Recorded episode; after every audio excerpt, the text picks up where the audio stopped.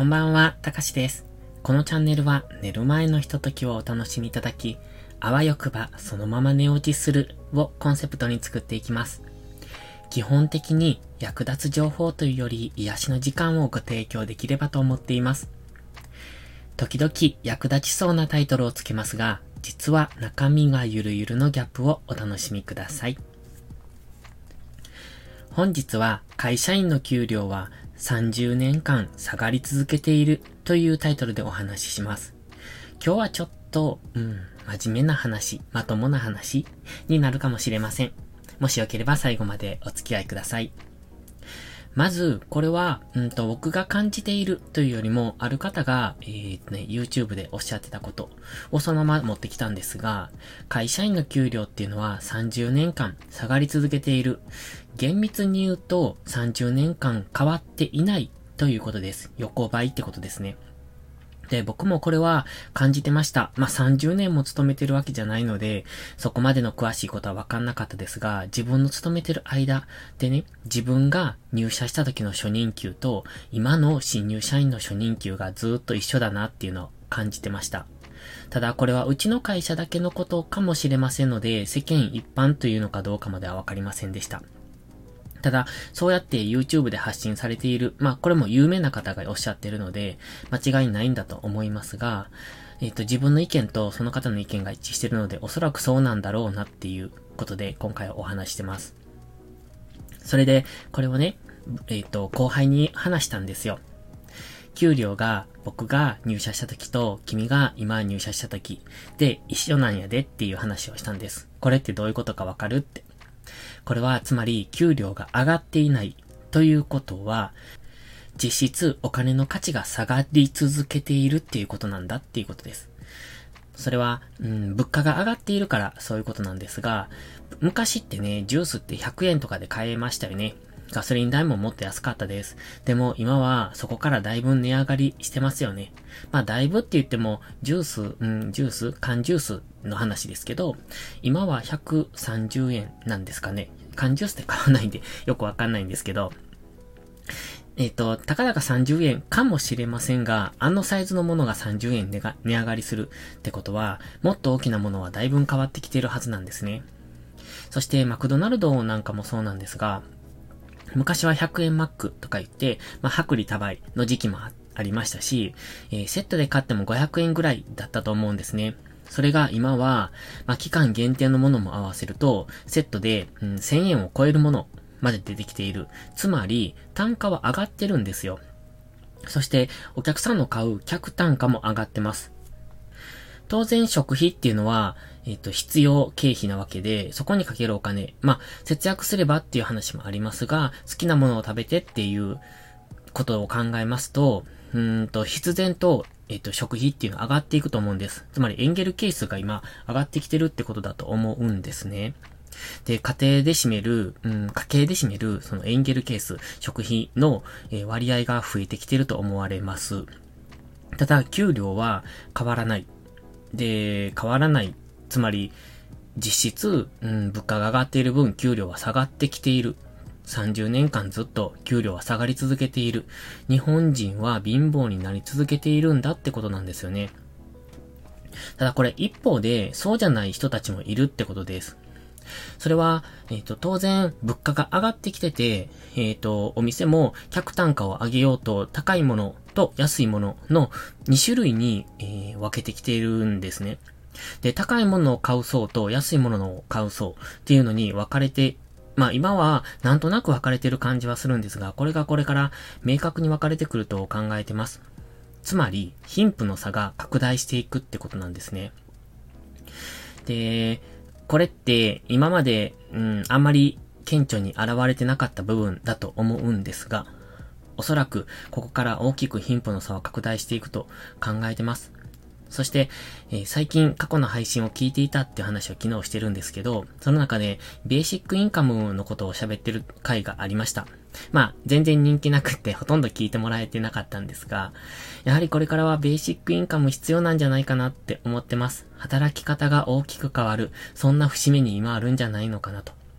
いうふうに僕は感じてます。で特にこの、うん、ちょっと前にリーマンショック、そしてこのコロナが起こって大きく時代は変わってきてますよね。特に今回のコロナなんか、本当に大きく、うんと、世界が変わったと言ってもおかしくない僕はこれは歴史の教科書に載ると思ってます。そのくらい大きな変化が起こっている。そして会社っていうのは明日にでも潰れてしまう。そんなことが、うん、我が身のように降りかかってきているんですよね。僕は幸い今、勤めてるところは潰れてませんし、えっと、なんとか持ちこたえてる。それで、田舎っていうのがそれがあまり、うんと都会ほど、そういった影響を感じないというか、まあおそらく影響が来るのが2年後、3年後になってくると思うので、多分東京とか大阪とかそういうところに住まれてる方ほど危機感がないのが田舎だと思っています。だから僕たちの場合は、アンテナをちゃんと張っていないと、そういう情報というか危機感を感じることすらないまま、気がついたらどん底にいるっていうことになりかねないなって思ってます。じゃあ僕たちは今から何をすればいいんだっていうことなんですよね。実質も30年間会社員の給料は変わっていない。そして、日本は会社員、うんと、就職イコール会社員。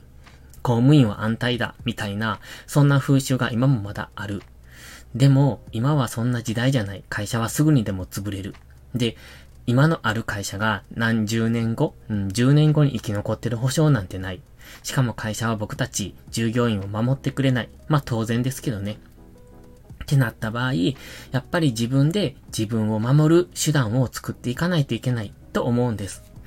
僕たちは何のために生きてるの？って言われると、会社のためじゃないですよね。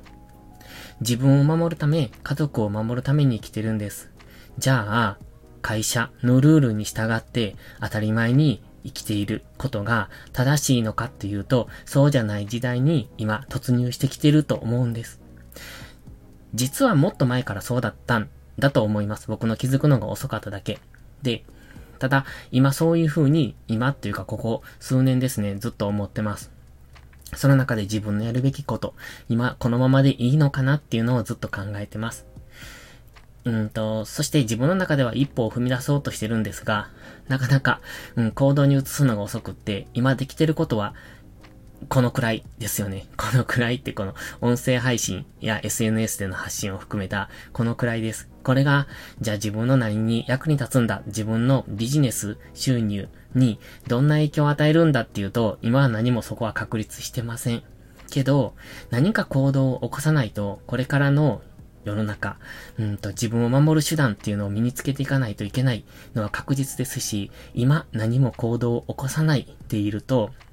この先、きっと困る時が出てくると思います。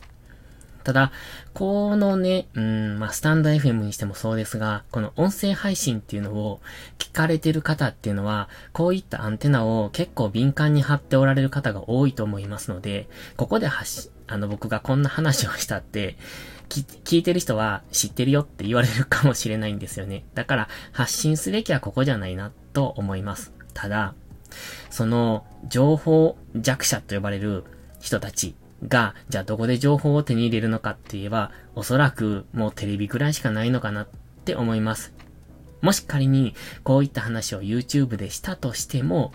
おそらくそういう人たちは YouTube 見ないですよね。そういう内容のものをね。って考えると、じゃあどこでその人たちは情報を手に入れるのかなって思います。でも少なくともこういったことに気づいたものが行動していくっていうことは大切だと思いますし、そしてそこの先で、うんと困った人たちを助けていくっていうのも先に気づいたものの役割じゃないのかなっていうふうに思います。まあ僕は少なくとも自分にできることはやっていきたいなと思うので、こういった話は普段会社とかでも、うん、後輩とかにしたりするんですけど、でも、その子たちはやっぱり、うん？って感じなんですよね。ちょっとピンとこないというか。うん、やっぱりちょっと、うん、話が伝わらないなって思います。そこの辺は残念なんですけど、まあまあ、うんと、できる限りのことはやっていきたいなって思ってます。はい。だいたい今10分ぐらいですかね。少し10分はなってないですが、えっ、ー、と、ちょっと今日はまともに話してみました。うんと、これがうん、的外れなことなのかどうかっていうのはわかりません。それは皆さん聞いていただいた方が判断していただければいいと思いますが、僕は今そのように考えてますし、これからもそのように行動していきたいなって思ってます。この配信が何かの参考になれば幸いです。それではまた次回の配信でお会いしましょう。たかしでした。バイバイ。